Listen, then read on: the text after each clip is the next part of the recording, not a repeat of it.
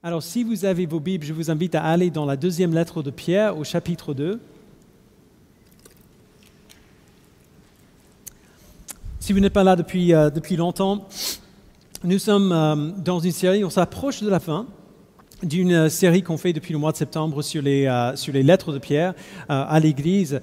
Aujourd'hui, Pierre introduit un sujet qui risque de faire un peu peur à certains, mais je, vous assure que tout, va bien se passer. hein. Quand on arrivera à la fin, on verra pourquoi ce que Pierre nous dit ici est en, fait une bonne nouvelle. il, y a, il y a des milliers d'idées reçues qu'on peut avoir au sujet de la foi chrétienne. Euh, Juste pour commencer, j'aimerais euh, juste en mentionner trois. Euh, la première, c'est le christianisme n'est pas, une n'est pas une religion, c'est une relation. Vous avez déjà entendu ça? Ok. Deuxièmement, tant qu'on aime Dieu, la doctrine, donc, donc la, théologie, les, les choses que la Bible dit en précision et être précis à ces sujets n'ont pas trop d'importance. Tant qu'on aime Dieu, euh, tout le reste est un peu superflu. Euh, si on aime Dieu et on aime les autres, euh, tout le reste est un peu accessoire.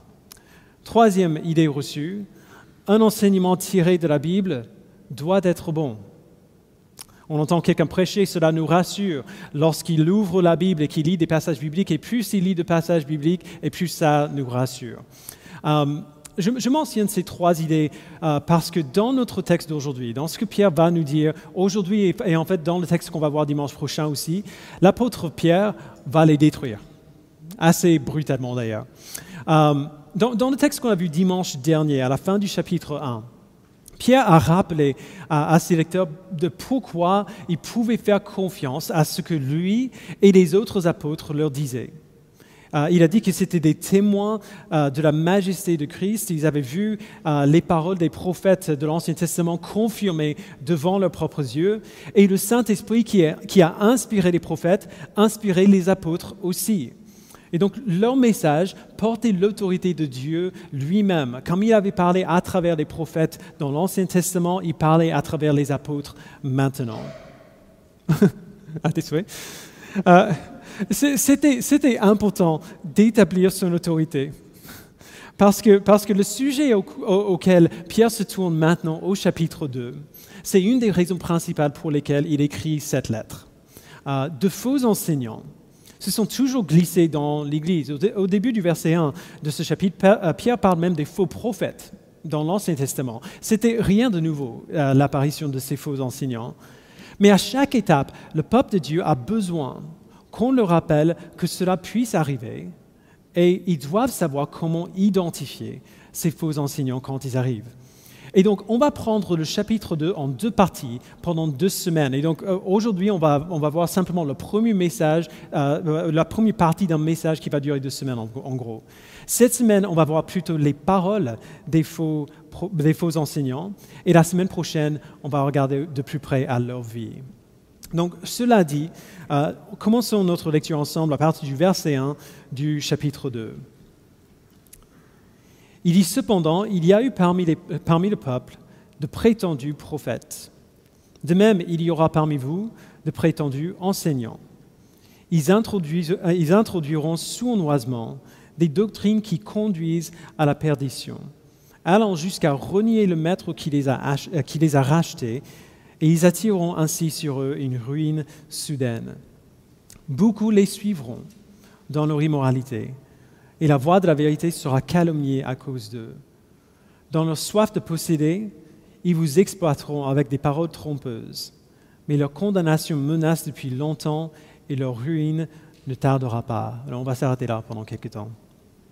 Pierre va donner beaucoup plus de détails concernant ces faux enseignants dans le passage de la semaine prochaine. Euh, pour l'instant, il, introduit le sujet en nous donnant l'essentiel.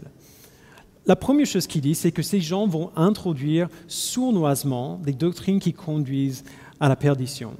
Alors, quand, on parle euh, de, ce qu'on considère des doctrines destructives euh, euh, qui conduisent à la perdition, ou comme on les appelle habituellement dans l'Église, des hérésies, quand on parle des hérésies, il est vraiment important qu'on fasse attention, euh, qu'on comprenne l'idée du triage théologique. Alors, ce n'est pas un terme qui vient de moi, mais il est assez utile euh, pour ce sujet.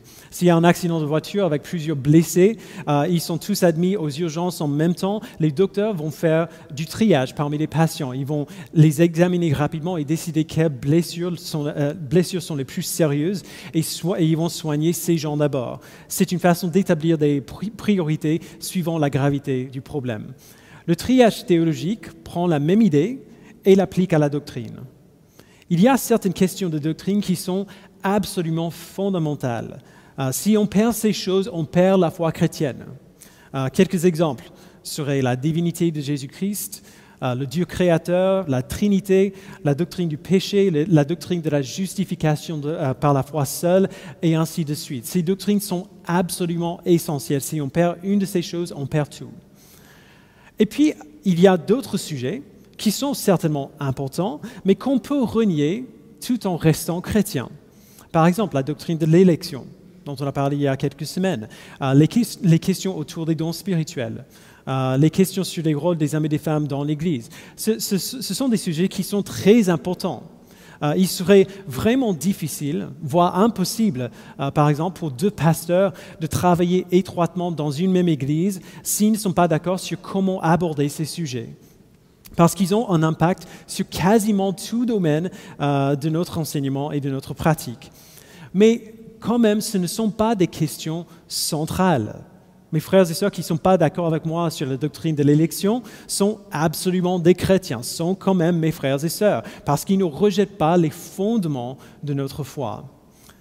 Et puis, il y a d'autres sujets qui ont encore moins d'impact que ça. Ils ne sont pas moins importants, genre tout ce que Dieu dit dans, sa parole est important, mais ils auront moins d'impact sur la vie de l'Église encore. Ce seraient des choses comme euh, ce qu'on pense sur ce qui va se passer en détail euh, au retour de Jésus-Christ. Euh, ou si c'est vraiment Moïse qui a écrit les cinq premiers livres de la Bible, et ainsi de suite. On peut très bien ne pas être d'accord sur ces sujets et même travailler ensemble de près parce que ces sujets ne sont pas souvent abordés. Il est vraiment essentiel de faire ce type de triage euh, théologique quand on arrive devant un enseignement avec lequel on n'est pas d'accord, parce qu'il serait bien facile d'appeler quelque chose une hérésie alors que c'est juste un désaccord. Et c'est bien ça qui se passe en ligne très souvent, si vous euh, voyez un peu ce qui se passe en ligne. quand Pierre parle des doctrines qui conduisent à la perdition, il parle des, euh, des enseignements qui sont contraires à ces doctrines que Christ et les apôtres ont présentées comme fondamentales. Si votre enseignement contredit ces choses, vous faites tomber de la ruine sur l'Église et sur vous-même parce que vous parlez d'une foi qui n'est plus chrétienne du tout. Et, nous voyons cela même au verset 1. Il dit par ces doctrines dangereuses que ces gens apportent, euh, ces enseignants qui se sont glissés dans l'Église renient le maître qui les a rachetés. Alors, le langage de, Pierre est un peu difficile euh, ici. Euh, est-ce qu'il dit que ces gens ont vraiment été rachetés et sauvés par Christ? Euh, euh, non, parce que par leur reniement de Christ, ils attirent sur eux une ruine soudaine. Et les, chrétiens, euh, les chrétiens ont la promesse que Dieu les a sauvés de cette ruine par la vie, la mort et la résurrection de Christ. et donc, en fait, Pierre fait quelque chose de similaire à la fin du chapitre 2. Il se, se, sert du langage de la rédemption, le langage du salut, de manière un peu ironique pour décrire une foi qui serait contrefaçon. Ces gens prétendent être rachetés, entre guillemets, ils prétendent être sauvés par la foi en Christ, et ils ont au moins un peu de crédibilité parce qu'ils font partie d'une église. Mais ce ne sont pas de vrais croyants, ils renient le Maître qui, selon eux, les a sauvés. Alors maintenant, qu'est-ce que ces gens font? La première chose que Pierre dit au verset 2, c'est qu'ils attireront des gens dans leur immoralité. Le mot immoralité ici parle d'un manque de maîtrise de soi. C'est se donner entièrement à des pratiques immorales. Et quand ce mot est, employé dans la Bible, il parle plus souvent du péché sexuel. Euh, je vous donne un exemple de ce à quoi cela pourrait ressembler. Un faux enseignant qui prêche des doctrines euh, dangereuses et qui entraîne des autres dans son immoralité. Euh, ce, pasteur ou cet enseignant, il est charismatique il est intelligent, il est extrêmement convaincant. Il plaît aux chrétiens parce qu'il leur dit euh, des choses qui sont très persuasives euh, et, qu'ils ont envie d'entendre. Et puis, il séduit des femmes ou des hommes en les faisant penser que pour entendre la voix de Dieu, pour être béni par Dieu ou être approuvé par Dieu, il faut passer par lui, le pasteur, l'enseignant. Et si ces gens veulent rester proches de lui, euh, pardon, si ces gens veulent rester, rester proches de lui, le pasteur, et avoir son approbation pour qu'ils transmettent leur message à Dieu, ils doivent lui apporter la satisfaction sexuelle. Alors, bien sûr, ce que je viens de dire est horrible, mais que Dieu nous vienne en aide, cela arrive. Ça arrive. Quand on entend ce que je viens de dire, et surtout comme je l'ai dit, euh, euh, on a du mal à croire que c'est possible. Alors, comment, est-ce qu'on pourrait tomber dans un piège aussi facile à repérer?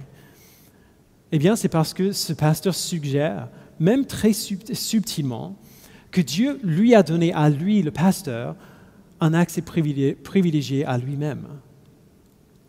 Et cela va à l'encontre de la doctrine fondamentale de la Bible, qu'il n'y a maintenant aucun intermédiaire entre Dieu et les hommes que Jésus-Christ seul. Pour accéder à Dieu, vous n'avez pas besoin de passer par moi. Vous n'avez pas besoin de passer par un autre pasteur ou un prêtre ou qui que ce soit. Jésus-Christ est le seul intermédiaire entre Dieu et les hommes. Et lorsque nous disons, ou même quand, quand nous suggérons que cela n'est pas vrai, nous apportons une doctrine qui, si on ne fait pas attention, ouvrira la porte au péché et à l'abus, et oui, à la perdition aussi.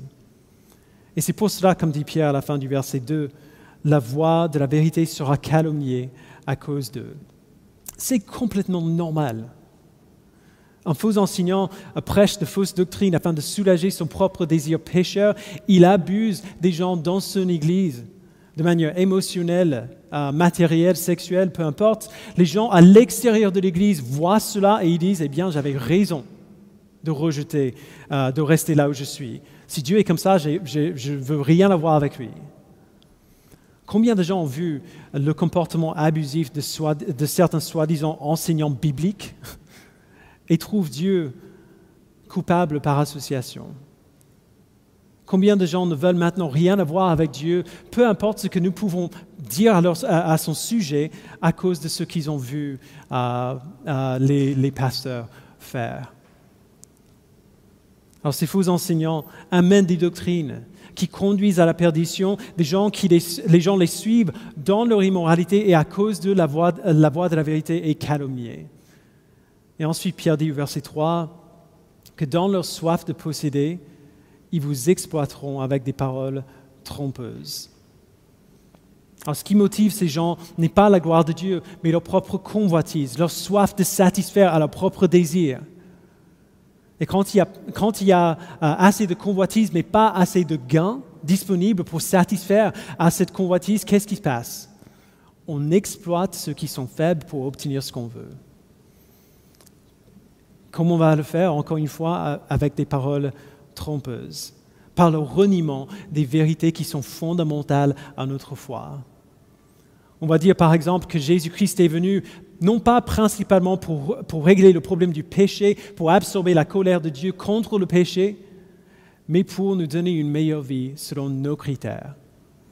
Que Jésus est venu pour nous enrichir, pour nous protéger de la maladie, pour, pour euh, nous aider à accomplir nos rêves. Ça, c'est un faux évangile. Ce n'est pas l'évangile de Jésus-Christ, c'est une doctrine qui conduit à la perdition. Et malheureusement, c'est un des enseignements les plus acceptés aujourd'hui dans notre monde. Si vous cherchez des prédications sur YouTube, vous trouverez souvent en premier lieu des gens comme euh, Joel Osteen ou Benny Hinn ou bien d'autres prêchent, qui prêchent ce genre de choses. Ce faux enseignement vient des gens qui se disent des enseignants chrétiens alors que c'est faux qui présentent leurs enseignements comme des enseignements chrétiens alors que ça c'est faux aussi. Ça n'a rien à voir avec l'évangile de Jésus-Christ. Leur motivation, Pierre dit, c'est la soif de posséder.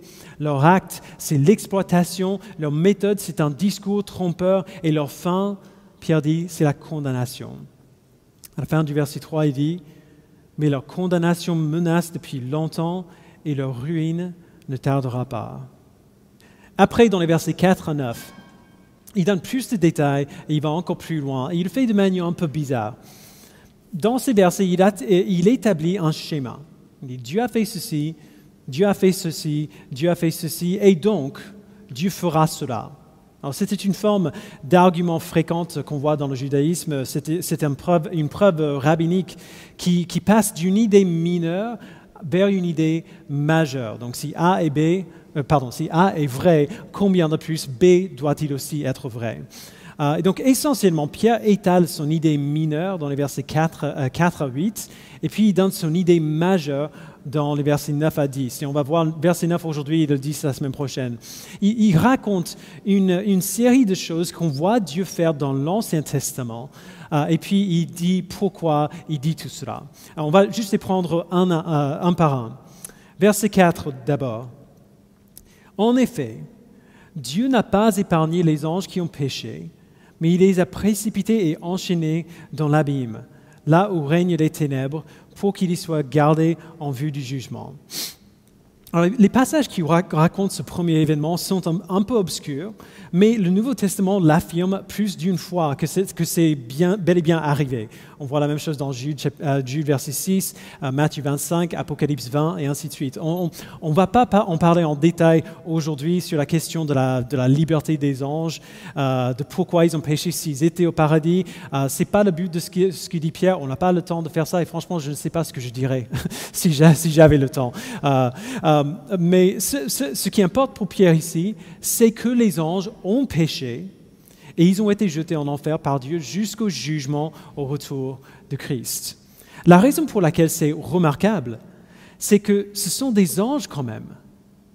On présume euh, euh, qu'ils sont nos supérieurs de quasiment toutes les manières possibles. Ils sont puissants, ils sont magnifiques, ils sont glorieux, et ils ont reçu la condamnation pour s'être rebellé contre Dieu. Après, verset 5. Il n'a pas non plus épargné l'ancien monde, bien qu'il ait sauvé huit personnes, dont Noé, ce prédicateur de la justice, lorsqu'il a fait venir euh, le déluge sur un monde impie. Le, sentiment dominant, je ne sais pas si vous, avez, déjà essayé de lire cette partie de la Bible avec un non-croyant, euh, le sentiment dominant d'un lecteur moderne quand il lit l'histoire du déluge dans la Bible, dans Genèse 6 et 7, c'est un sentiment d'injustice. C'est un peu notre réaction instinctive. Euh, tuer toute l'humanité, sauf une famille, même si la Bible dit clairement que toutes les pensées des cœurs de ces personnes se portaient constamment et uniquement vers le mal, c'est ce qu'il dit dans Genèse 6, verset 5, on pense toujours que Dieu les a jugés quand même assez sévèrement un déluge sur le monde entier, c'est quand même dur. Euh, nous, aurions préféré voir une tentative de restauration. Allez, tu peux le faire, change. Un peu comme euh, ce qu'on voit Jésus faire dans, dans, ses évangiles, changer d'attitude. Euh, ce qu'on voit Pierre faire avec, avec les foules à Jérusalem, et ainsi de suite. On, on veut bien les voir réhabilités plutôt que tuer sur le champ. Mais nous avons ce sentiment parce que nous sous-estimons, comme on fait toujours, gravement le péché. Nous avons cette idée que certains péchés sont vraiment néfastes, comme le meurtre, euh, mais que le péché lui-même, de manière générale, n'est pas si mauvais que ça, parce que tout le monde le fait. Tout le monde est pécheur, tout le monde commet des péchés. Nous trouvons que le vrai problème ici, c'est que Dieu est trop strict. Ça aussi, c'est une hérésie. C'est une doctrine qui conduit à la perdition. C'est pour cela euh, que, euh, euh, c'est parce qu'on trouve Dieu trop strict que tellement de prédicateurs n'aiment pas parler du péché. Ils insistent plutôt sur que, nous sommes tous essentiellement bons. Encore une fois, c'est un truc que Joel Osteen dit tout le temps. La Bible nous dit exactement le contraire. Peu importe combien nous pensons être bons, nous sommes des pécheurs, nous sommes des rebelles contre Dieu et même le moindre péché est un affront contre le Dieu saint qui nous a créés. Du coup, Dieu est juste de punir le péché et il fera tout ce qu'il faut pour l'enlever de la manière qu'il veut. Le déluge n'est pas injuste. C'est ce qu'on mérite tous. Ce qui est vraiment injuste, c'est qu'il ne fasse pas de nouveau ça. Bref, verset 6. Par ailleurs, il a condamné à la destruction et réduit en cendres les villes de Sodome et de Gomorre, pour les donner en exemple à ceux qui par la suite vivraient dans l'impiété. Euh, il, parle de cet épisode dans le livre de la Genèse, où Dieu détruit deux villes en envoyant sur eux, du feu et de la soufre en jugement pour leur péché. Euh, c'est comme une version mini du déluge. Euh, même, selon, même selon les standards, nos standards modernes, Sodome et Gomorre étaient des villes quand même dures. Euh, on, se dit que si, on lit Genèse 19 et on voit un peu, euh, même un peu de ce qui s'y passait, on peut accepter peut-être malgré nous-mêmes euh, que si jamais des gens méritaient cela, c'était des gens qui vivaient dans cette ville. Donc on peut comprendre un petit peu pourquoi Dieu aurait fait cela quand on voit. Mais, mais ensuite, Pierre dit quelque chose qui est difficile à accepter. Versets 7 et 8. Il dit, euh, après avoir détruit euh, Sodome et Gomorre, il a délivré Lot le juste, qui était profondément attristé par de la conduite immorale de ses hommes débauchés. Ce juste qui habitait au milieu d'eux tourmentait en effet jour après jour son âme juste à cause de ce qu'il voyait et entendait de, leurs agissements criminels. Il faut qu'on arrête là un instant parce que vous, euh, vous qui connaissez l'histoire de Lot, vous vous dites peut-être qu'il y a quelque chose qui ne va pas dans ce que Pierre dit. On n'a pas, pas, le temps de voir tous, ces, tous, les détails de cette histoire maintenant, et, on a des enfants présents, donc je veux faire attention. C'est assez gore, c'est pas gore, mais euh, euh, explicite, disons.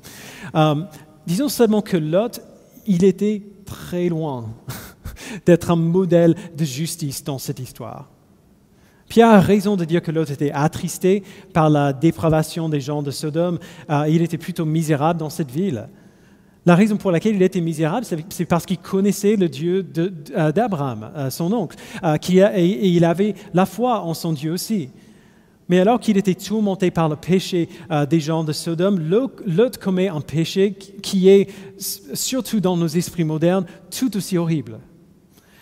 Le but de ce que Pierre dit ici, n'est pas de dire si Lot lui-même était une bonne ou une mauvaise personne. Qu'est-ce qu'on a pris euh, de la Bible au sujet des êtres humains? Il n'y en a aucun qui fasse le bien, même pas un seul. Psaume 14, euh, l'apôtre Paul le répète dans Romains. Alors quand la Bible parle, parle de quelqu'un qui est juste, elle ne parle pas de la bonne moralité de la personne en question. Ce n'est pas ça un homme juste selon la Bible.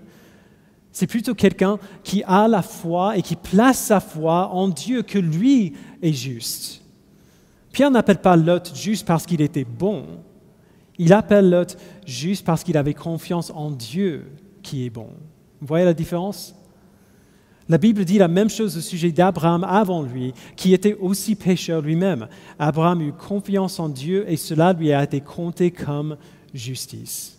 Romains 4, verset 3. Et grâce à cette simple foi, la foi que Lot avait placée en Dieu, Dieu l'a secouru. Alors on a, toutes ces phrases de Dieu a fait ceci, Dieu a fait ceci. Euh, Dieu n'a pas épargné les anges quand, quand ils ont péché, il n'a pas épargné l'ancien monde du déluge, il n'a pas épargné Sodome et Gomorre, mais Dieu a sauvé Noé, Dieu a sauvé Lot.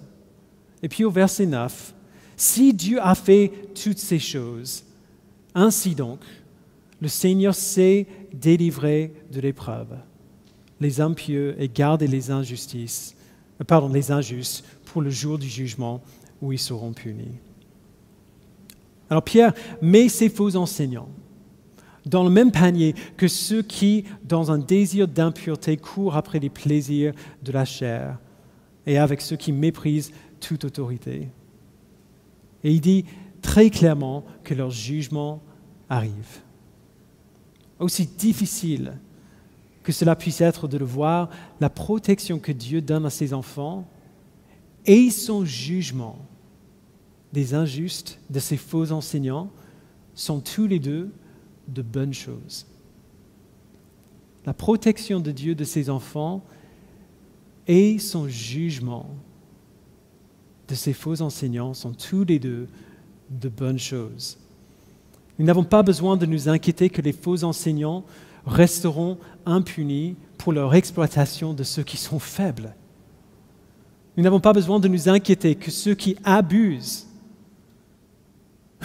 que, les pasteurs qui abusent des gens dans leur église en prêchant des faux enseignants, euh, des faux enseignements et en se servant de ces faux enseignements pour satisfaire à leurs propres désirs pécheurs, resteront impunis. Ils en sortiront peut-être indemnes ici sur cette terre, mais leurs péchés et leurs mensonges seront jugés par Dieu. Dieu s'en occupe. Il sait punir ceux qui méritent la punition. Et en même temps, nous n'avons pas besoin de nous inquiéter que le peuple de Dieu sera indéfiniment égaré par ces faux enseignements. Dieu sait protéger son Église de la fausse doctrine. Il sait protéger son Église des faux enseignements. Un exemple merveilleux de cette protection, on peut voir dans les credos historiques.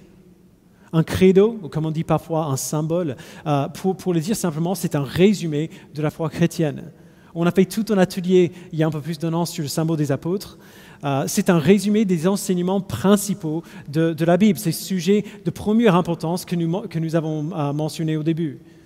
Pratiquement chaque credo historique de l'Église euh, que l'Église a écrit a été écrit en réponse à un faux enseignement qui, était survenu dans l'Église. R.C. Sproul dit que toutes les hérésies avec lesquelles l'Église a dû lutter ont été difficiles et destructrices mais à chaque époque, l'apparence des hérésies a obligé l'Église à aiguiser sa définition et sa confession de la vérité. Lorsque Arius a renié la divinité de Christ, l'Église s'est rassemblée à Nicée pour déclarer la pleine divinité de notre Seigneur dans ce qui est devenu le symbole de Nicée. Lorsque Eutychus et Nestorius ont proclamé leurs hérésies au 5e siècle, l'Église s'est rassemblée à Chalcédoine et a apporté plus de définition et de précision à notre foi dans le symbole de Chalcédoine. Nous avons maintenant ces merveilleux euh, résumés des points principaux de la foi chrétienne qui sont tellement courts qu'on peut facilement les mémoriser et tellement et si clairement exprimé qu'on peut euh, s'appuyer dessus pour nous aider à nous souvenir des fondamentaux de notre foi. Tout ça parce que Dieu sait protéger son Église de l'hérésie. Alors la question, c'est que qu'est-ce que nous on fait avec tout ça? Genre nous, euh, chrétiens à Paris au XXIe siècle, euh, comment prendre un passage qui parle de faux enseignants et en sortir quelque chose, une application claire pour nous? Euh, ou, plutôt pour vous, je dirais, qui, qui n'êtes pas nécessairement euh, des enseignants. Moi, comme je prêche chaque semaine, je lis ce texte comme un avertissement assez euh, brutal. Ce, passage et, ce chapitre tout entier devrait être un correctif gigantesque pour plusieurs idées reçues, de fausses idées qu'on a peut-être adoptées sans même en être conscient, ces idées reçues que j'ai mentionnées au début. La première, le christianisme n'est pas une religion, mais une relation. Je, comprends pourquoi on dit ça. L'idée de la religion rend les gens mal à l'aise. Alors, quand on dit ça aux non-chrétiens, ça peut être rassurant, mais c'est pas vrai. C'est pas vrai de dire que le christianisme est une relation et non pas une religion. C'est une relation avec Jésus-Christ, évidemment, mais pas que. Le christianisme est une religion en ce qui tient comme fondamental un certain nombre de doctrines distinctives. C'est ce qui définit une religion. La deuxième idée, euh, peut-être plus subtile et, certainement plus fréquente, tant qu'on aime Dieu, on n'a pas besoin d'être trop pointilleux sur les questions de doctrine. On se dit que la chose la plus importante, c'est euh, d'aimer Dieu et d'aimer les autres. Tant qu'on fait ça, tout le reste est un peu accessoire. Ça, c'est pas vrai non plus. La doctrine est essentiellement les manières variées dont la Bible décrit notre Dieu. Et ça, c'est super important. Vraiment important. Si, on ne sait pas comment Dieu se décrit lui-même dans sa parole, comment savoir qui on aime? Comment savoir qui on loue quand on loue euh, le Seigneur le dimanche matin? J'ai utilisé cette illustration dans le passé, elle ne vient pas de moi d'ailleurs, mais elle nous aide à voir pourquoi c'est important.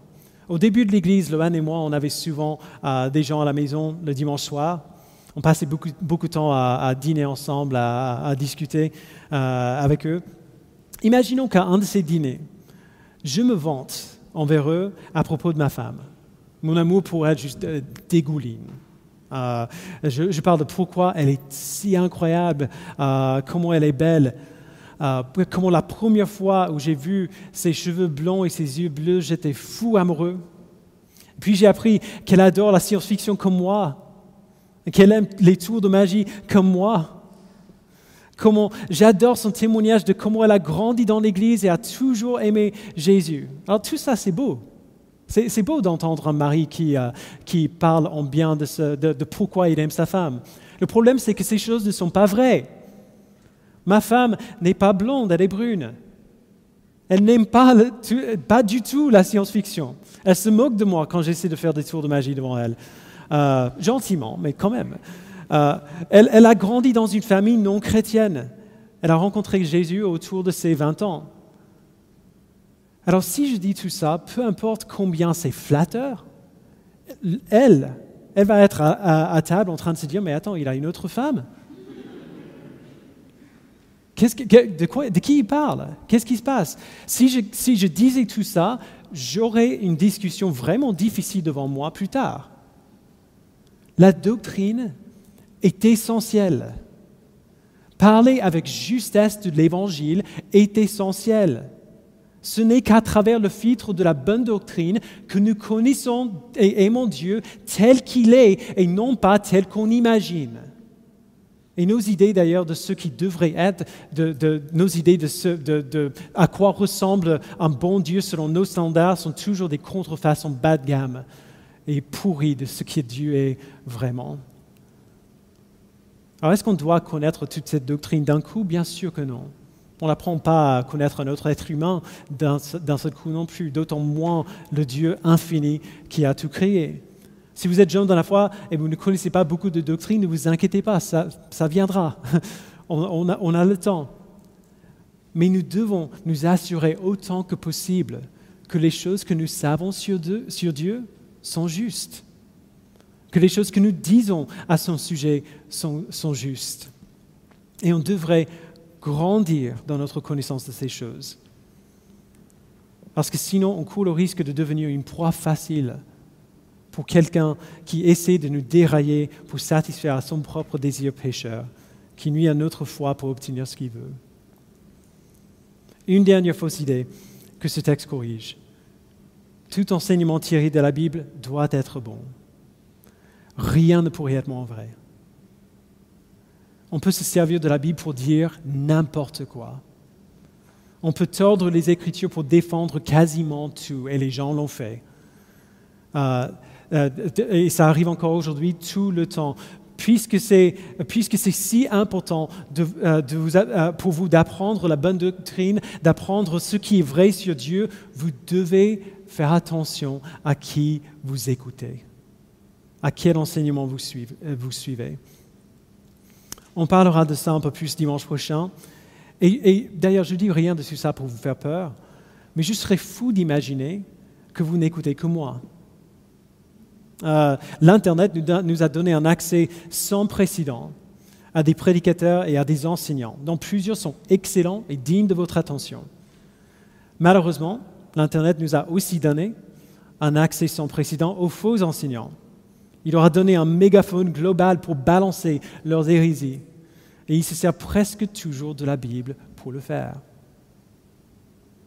Et malheureusement aussi, l'Internet n'a pas encore fourni un bon moyen d'identifier ces faux enseignants.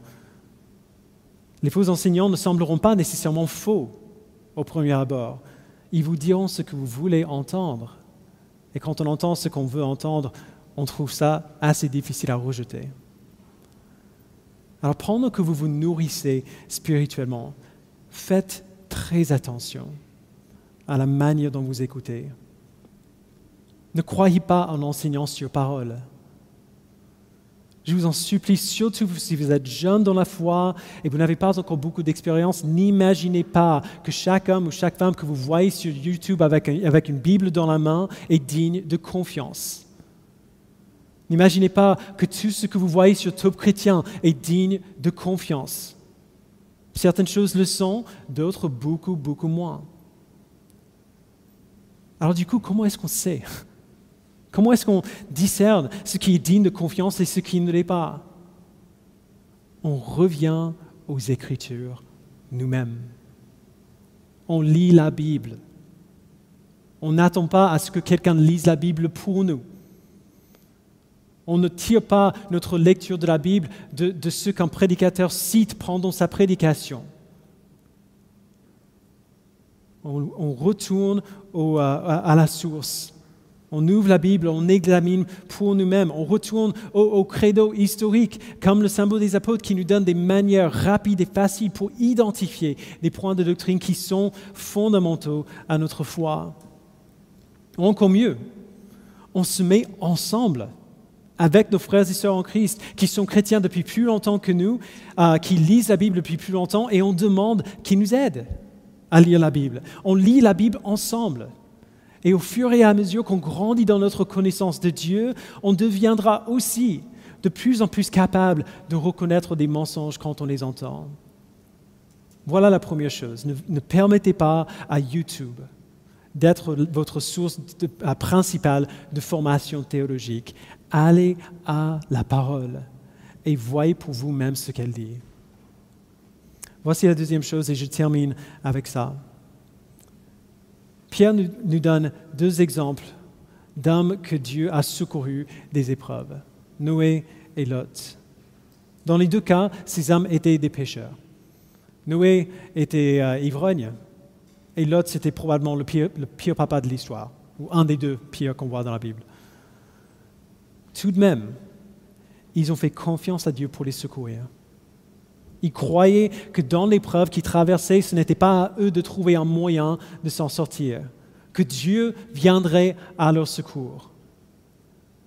Même si nous sommes entourés de faux enseignements et nous sommes inquiets que nous tomberons dans leur piège, nous pouvons faire confiance à Dieu. Il sait délivrer ses enfants. Il sait protéger ses enfants des faux enseignants. On doit être sur notre garde, oui. On doit apprendre, on doit grandir dans notre connaissance de la doctrine. Mais on n'a pas besoin de s'inquiéter de ne pas savoir assez de choses. Comme Pierre dit, Dieu nous a donné tout ce qui est nécessaire à la vie et à la piété. Il sait ce qu'il faut savoir et il sait protéger son Église. Et donc on peut grandir sans crainte, qui le fait bel et bien, tout en faisant attention à la manière dont on écoute. Je vous invite à, prier.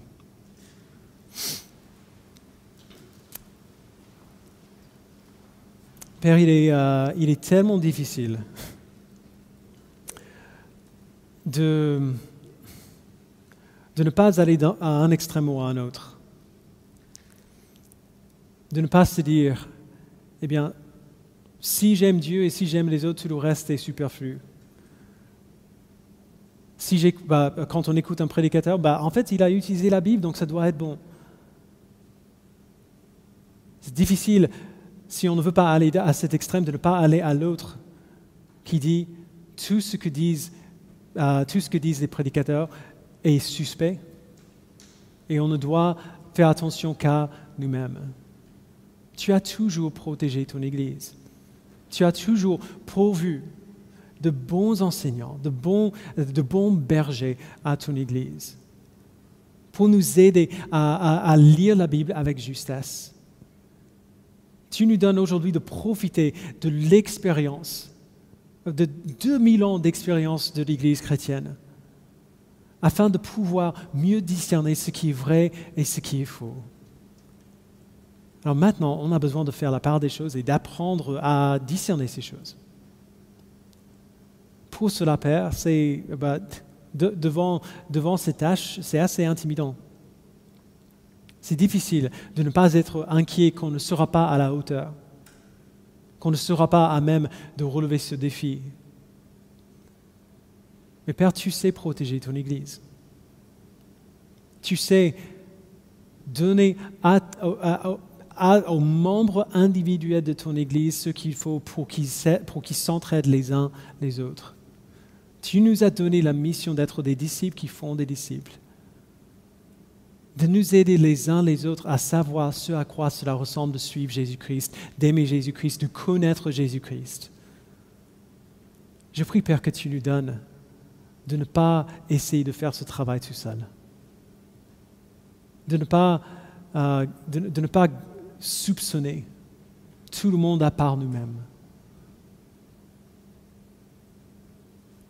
mais de faire confiance à nos frères et sœurs en Christ à ton esprit pour nous aider à grandir en discernement, pour nous aider à grandir dans notre connaissance de ta parole, afin de pouvoir identifier les mensonges quand on les entend et de ne pas tomber dans les travers.